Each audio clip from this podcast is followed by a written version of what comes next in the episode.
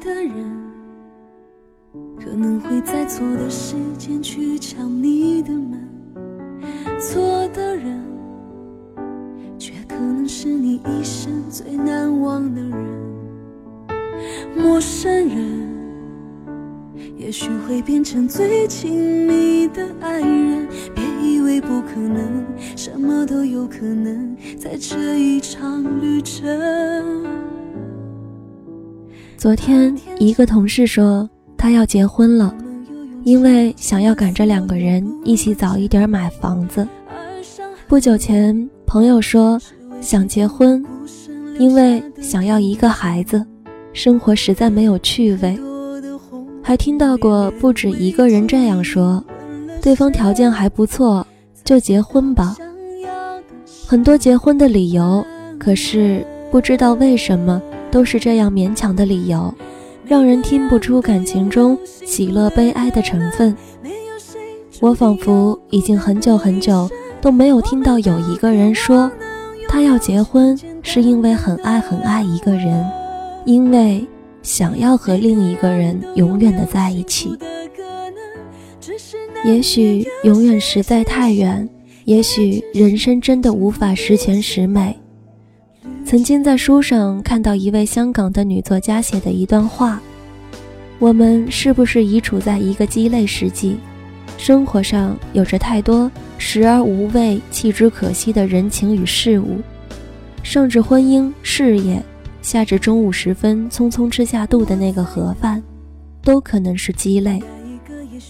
读这段文字的时候，可以感觉到一种不见眼泪的悲伤和一种不见血肉的折磨。生活仿佛总在营造着一个又一个的缺陷。有一天，我碰上一个高中时候的女友，我知道很长一段时间以来，她都在不停的相亲。可是，一直都没有遇到满意的。我于是问他，是不是要求太高了？是不是要那种高学历、高收入、高身材的？因为熟，所以我的语气中明显带着一些调侃。他笑笑说：“不是啊，我对这些倒不是太看重。其实相亲是目的性很强的，就是奔着结婚的。但是……”他就是没有那种感觉。我知道，这种只要感觉的人，是相亲者中最难成功的，就忍不住逼问他到底要怎样的结婚的感觉。我只是希望，在我不开心的时候，他可以让我觉得他会一直陪在我身边，即使不安慰什么，只是抱着我，紧些，紧些，再紧些，说。他会一直很爱我。他的表情坚定，没有一丝玩笑的神情。我突然觉得有一点感动，像是在这个连月光都无法穿透的城市里，看到了一线温情的光。我想，我不一定要求对方一定要让我感觉到切切的相思、苦苦的守候或者绵绵的爱恋。我的婚姻。也只需云淡风轻，细水长流。但是有一天，当他向我求婚时，不是因为婚姻能带给他多少实际的利益，而是因为婚姻在他生活中的那份意义。我希望在那一刻，他可以给我一个理由，告诉我他想和我相守，一起度过生命中的每一次喜怒悲欢。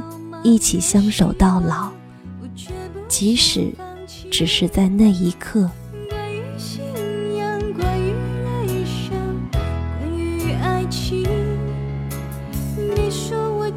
心，不想背叛自己，不愿意随波逐流，只想随心。太过强求，又有什么意义？只是跟自己说，何必何必安心。